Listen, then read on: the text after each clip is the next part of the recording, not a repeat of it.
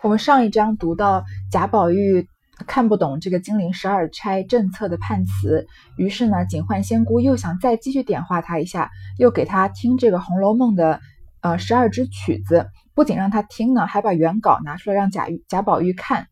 呃，我们之前已经读完了这个影子、终身物和枉凝眉，也就是讲过了宝钗和黛玉嗯的命运，然后还有这个宝黛的这个。嗯，贾宝玉和林黛玉的这样的，嗯际遇，接下来呢，就从下一支曲子开始，就是在讲贾家其他女孩子的命运。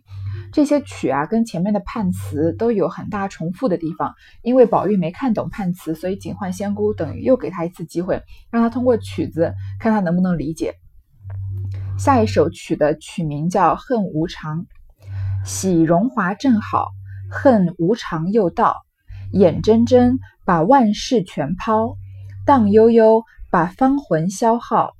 望家乡路远山高，故向爹娘梦里相寻告。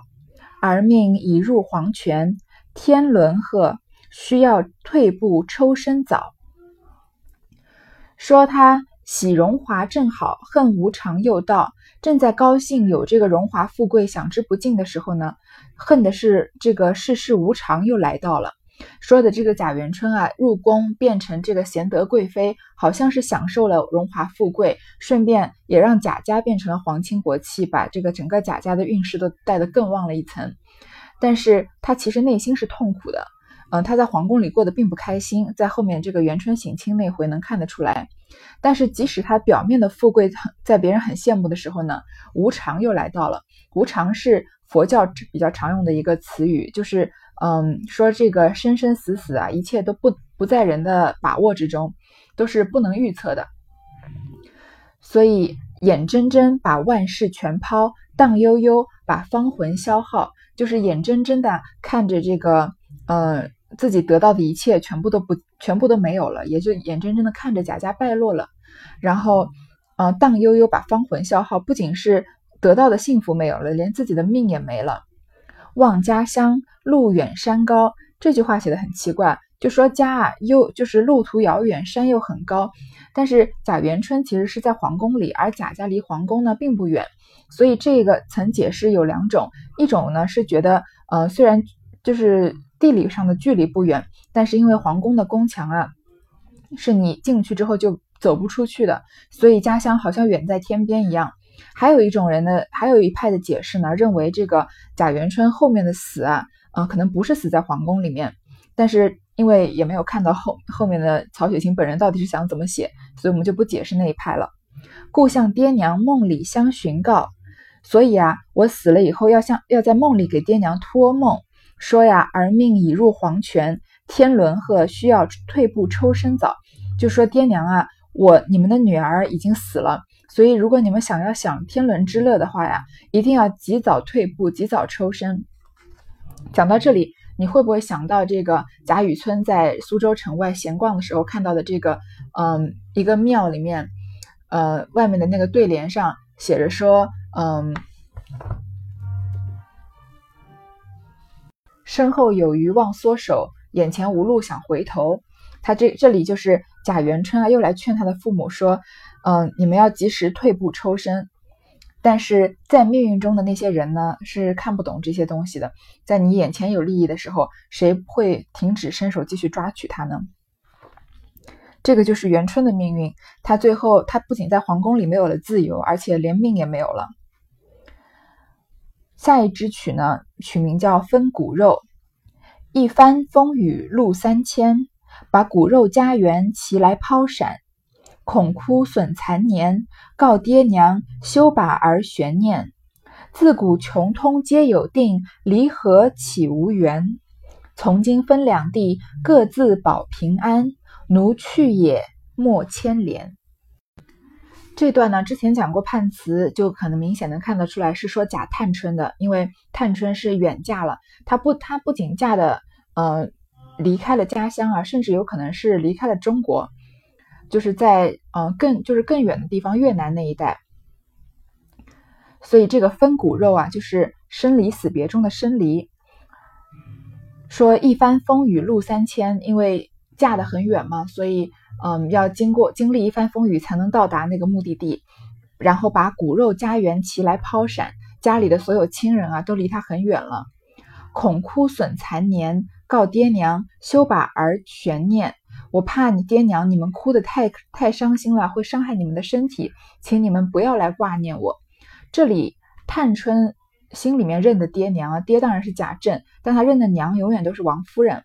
探春的生母其实是赵姨娘，是之前说过是一个很粗俗，就是让人觉得很下作的人。而这个姨娘在家里是没有地位的，你即使跟老爷，就是给老爷生了孩子。你的孩子也是给老爷和夫人养的，他们要叫老爷的正妻为娘，而不可能叫这个姨娘为娘的。而探春呢，她一直就她是这种生于末世命偏消嘛，她虽然是庶出，她就很看不起自己的生母，她从来不认这个赵姨娘是她的生母的。所以这句话是对贾政和王夫人说的，说不要挂念我。自古穷通皆有定，离合岂无缘？这个穷就是穷困潦倒嘛，通就是。呃，通达有这样一个词，就是显贵的意思。说自古啊，不管是穷还是富，都是命中注定的。而人生的这种离和合呢，也是有缘分和没有缘分的区别。从今分两地，各自保平安。我们从此以后啊，就分隔两地了，大家各自要平平安安的。奴去也，莫牵连。就是奴，就是女孩子。称的我的这个自称嘛，就是我走了，你们不要牵挂我。从这里看得出来，探春这么一远嫁，是一辈子再也没有回来过的。所以贾家有什么呃兴衰荣辱，其实到后来都是跟他没有关系的。我在这里倒不觉得，我们当然不觉得探春的命运很很悲惨，因为她嫁的好像也不错，嫁到一个某一个小国的呃国王。然后，但是那个时候对于远嫁是觉得是一件非常让人伤心的事情，因为一辈子见不到自己的爹娘了嘛。下一支乐中悲，襁褓中父母叹双亡。纵居那绮罗丛，谁知娇养？幸生来英豪阔大宽宏量，从未将儿女私情略萦心上。好一似霁月光风耀玉堂，斯配得才貌仙郎，博个地久天长。准折得幼年时坎坷形状。终究是云散高堂，水合湘江。这是陈桓中消长树应当，何必枉悲伤？这一首呢，说的就是史湘云。首先，史湘云在还是个婴儿的时候，父母就死了，所以襁褓中父母叹双亡。他是被他的叔叔婶婶养大的。但是他的叔叔婶婶虽然是在史家达官显贵，但是对史湘云并不好，常常要他连夜做这个针线活。有点虐待他的意思，所以他纵居那绮罗丛，谁知娇养？他并不是娇生惯养的。但是好在什么呢？他英豪阔大，宽宏量，从未将儿女私情略萦心上。这个湘云啊，呃，史湘云啊，是一个非常豁达的女孩子，她喜欢做男孩男儿装男儿装束，嗯，但是她的她嗯，就是她性格又很像男孩子，所以。嗯，他心直口快，又开朗又豪爽，又很比较淘气，所以在他的身上啊，嗯，就有那种嗯豪放不羁的这种感觉。所以说他是霁月光风耀玉堂，我觉得这对一个女性的评价，在曹雪芹对一个女性的评价是非常非常高了。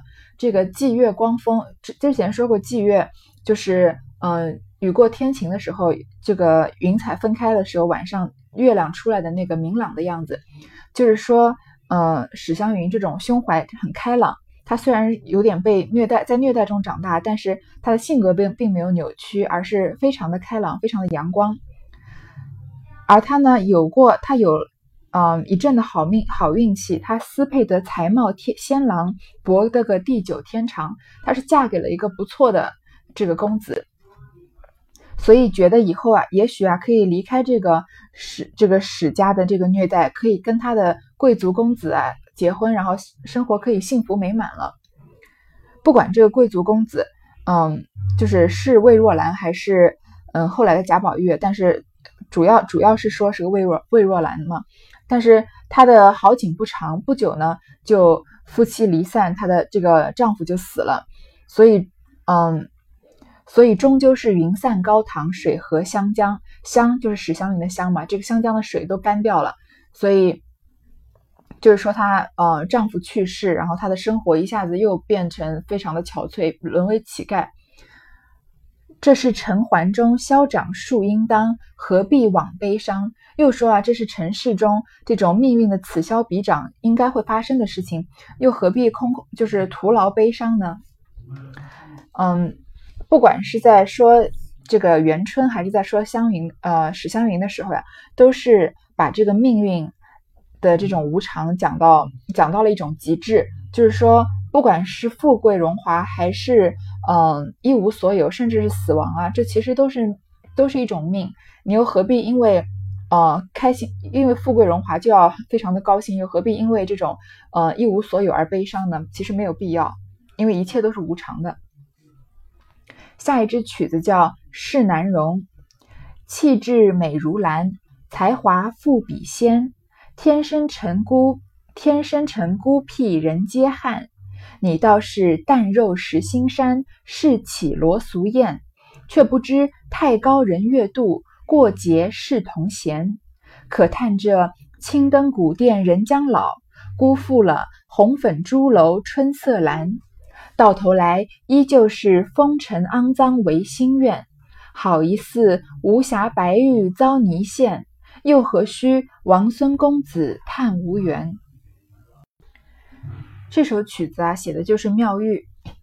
其实，在这个“玉”这个字啊，嗯，在《红楼梦》里面用的是比较谨慎的，用在人名里面呢并不多。嗯，也就贾宝玉、林黛玉、妙玉，还有一个叫蒋玉菡的，就是嗯。他用，我觉得他用这个“玉”字是有斟酌的。他们这几个人的个性啊，都有一点就是清高孤傲的感觉。而妙玉呢，是把“清高”这个词演绎到了极致的。他甚至是觉得，呃，连这么，嗯，连会葬花这样这样这个心思细腻又清高的林黛玉啊，在妙玉的眼里都是一个俗人。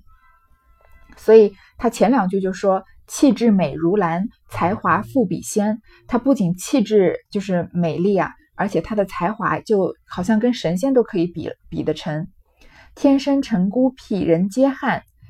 嗯，人人都就奇怪啊，罕就是有个词叫呐罕嘛，就是吃惊，就人们都吃惊啊，他这么生性孤僻到这么极端。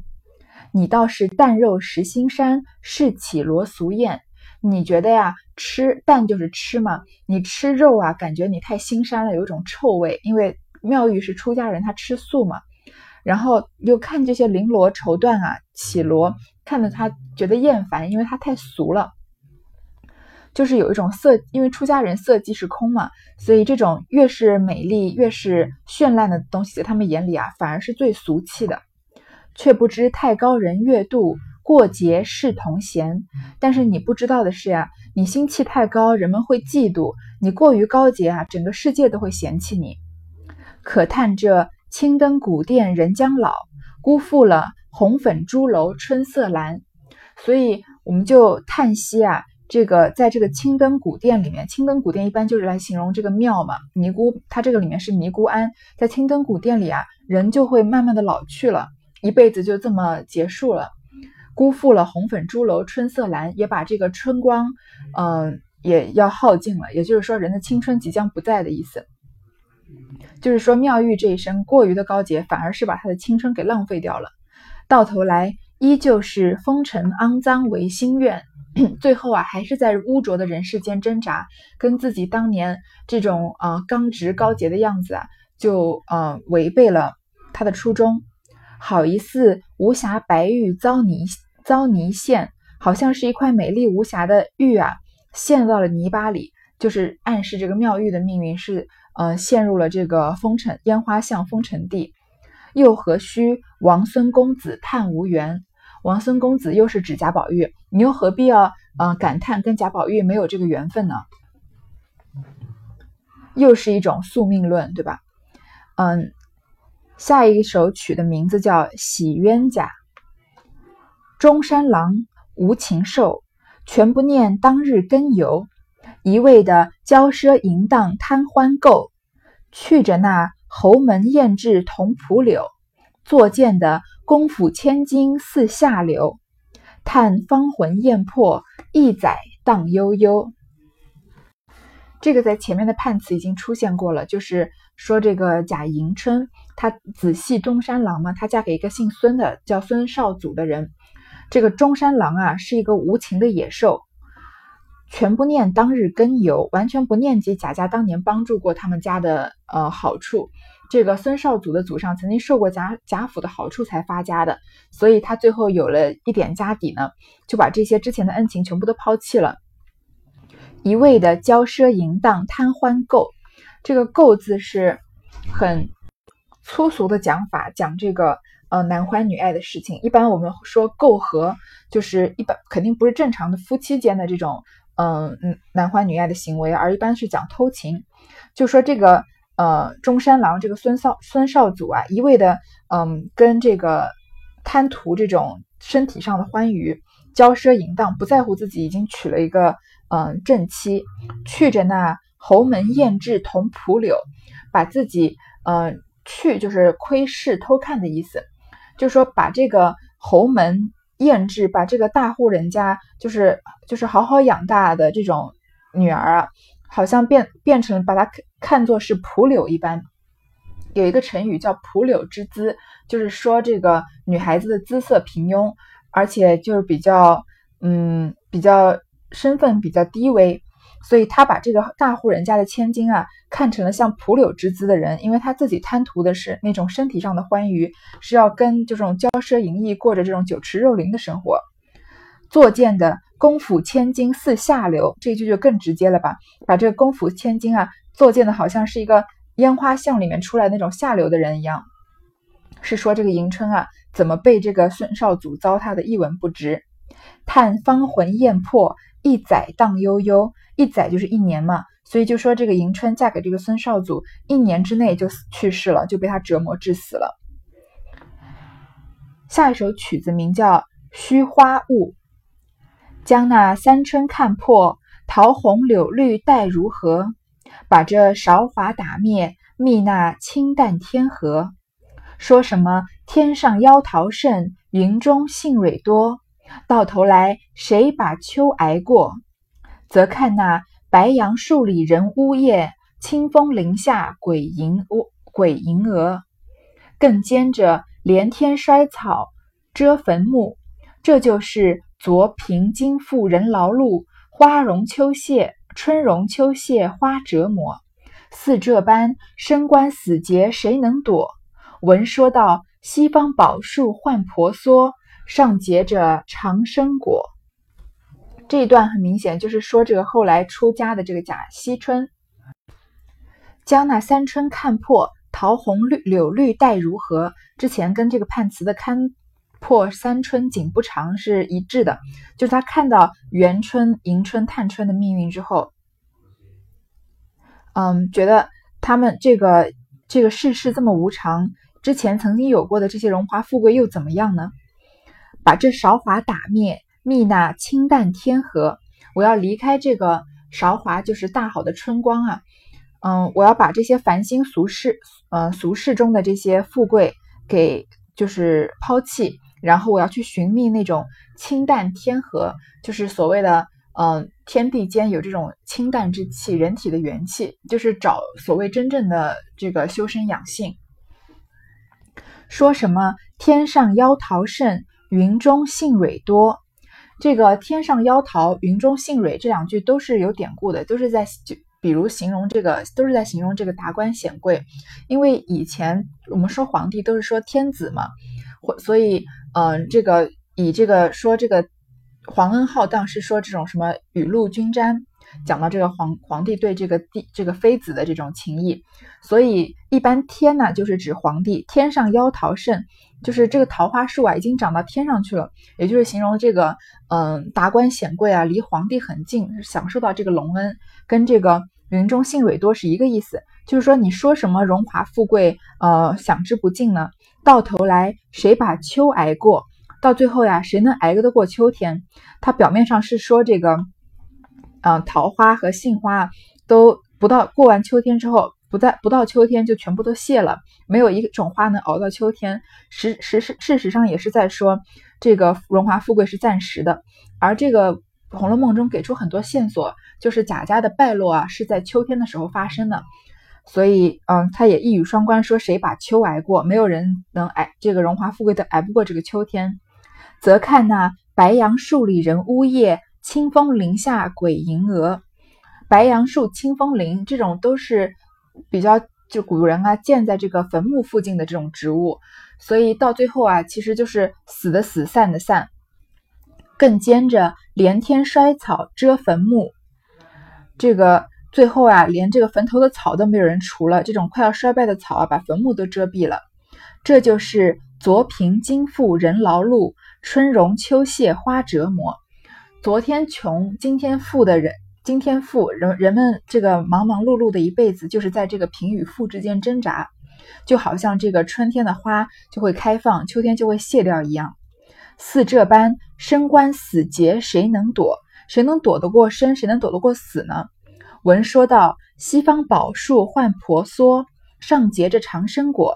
听说呀，西方有一棵宝树，名字叫婆娑，上面结着长生果，就是西方的极乐世界。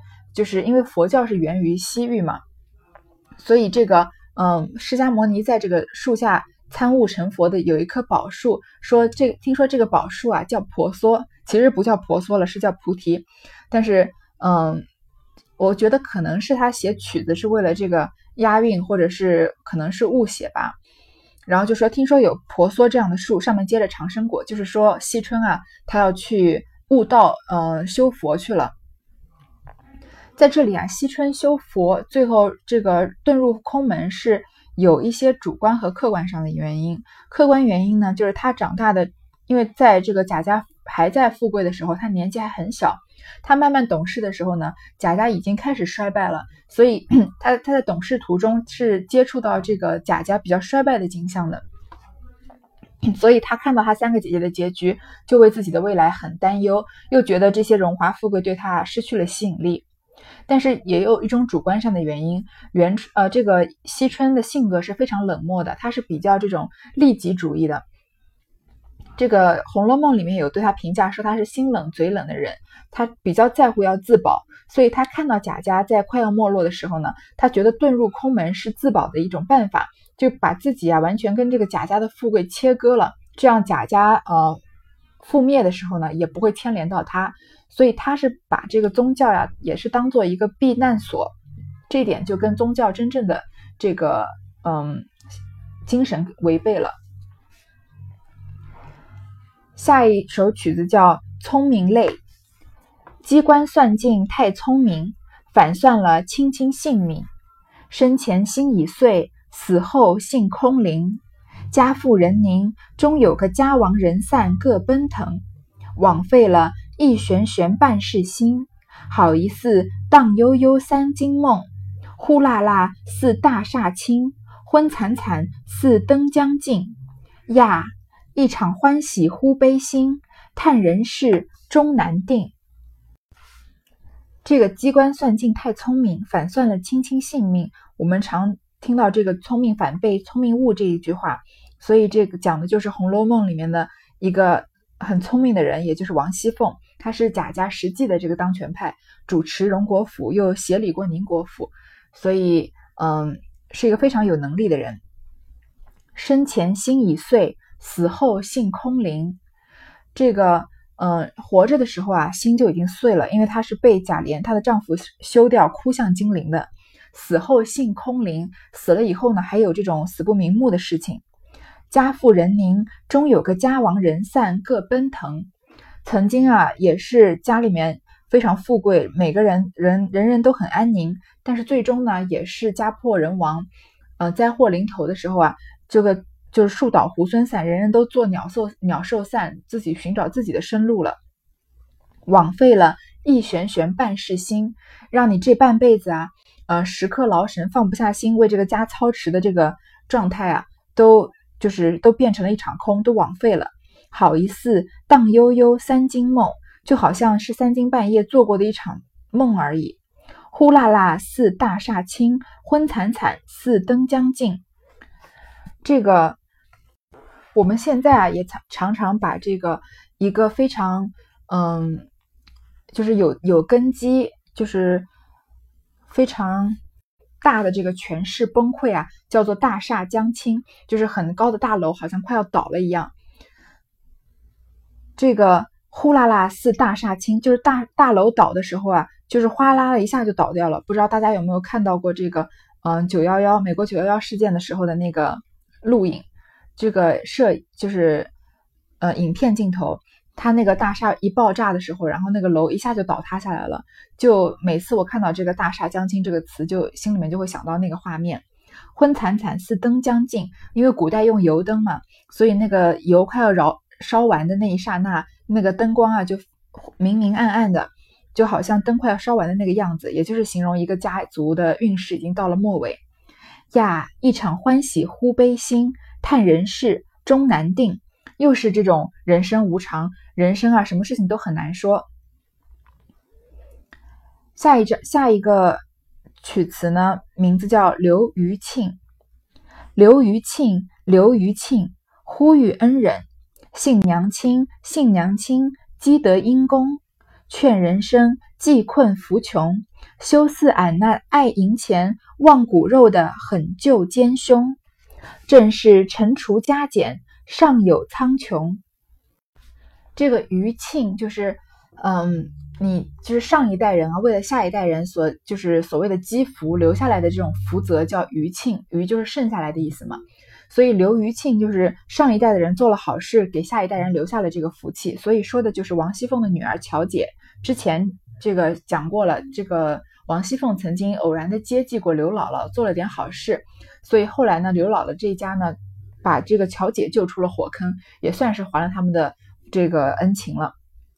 所以他呼吁恩人，遇到了就是现在的恩人，姓姓娘亲，姓娘亲积德因功，幸亏我的娘娘亲啊，给我积了德。所以我要劝人们这一辈子呀，要济困扶穷。看到困难的你要帮助他，看到贫穷的你要给他点钱。休似俺那爱银钱忘骨肉的狠救奸凶，不要像我的舅舅和哥哥那样凶狠，为了钱啊就把这种骨肉亲情都忘了。这里就是说贾府的这个败落败落以后嘛，王熙凤因为自身难保了，她的女儿乔姐啊被她的舅舅和这个哥哥卖掉。